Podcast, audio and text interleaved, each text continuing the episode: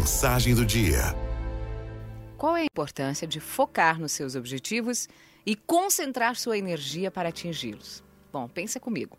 Um foguete gasta a maior parte do seu combustível para dar a arrancada e vencer a força de gravidade da Terra. Depois, ele vai mais longe e vai mais rápido, gastando um mínimo de energia. Um avião usa toda a sua potência para subir até a altitude de cruzeiro. Depois, ele viaja com força reduzida e ganhando velocidade muito maior até o seu destino.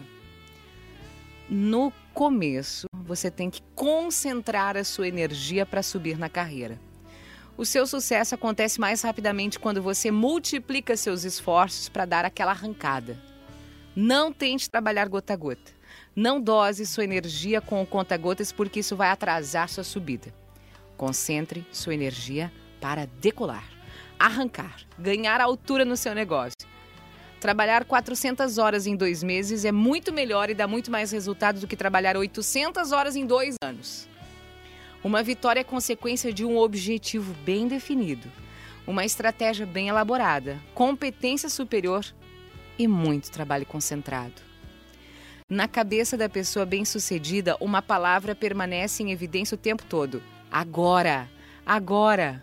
Ele sabe que não pode deixar para amanhã o que os concorrentes podem fazer hoje.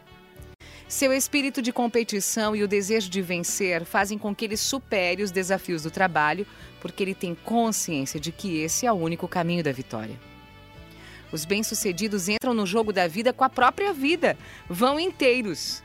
Analisam a situação e arriscam tudo com muita luta, com muita vontade, com disciplina, com dedicação. Gaste algum tempo e procure saber exatamente o que você quer conquistar na vida.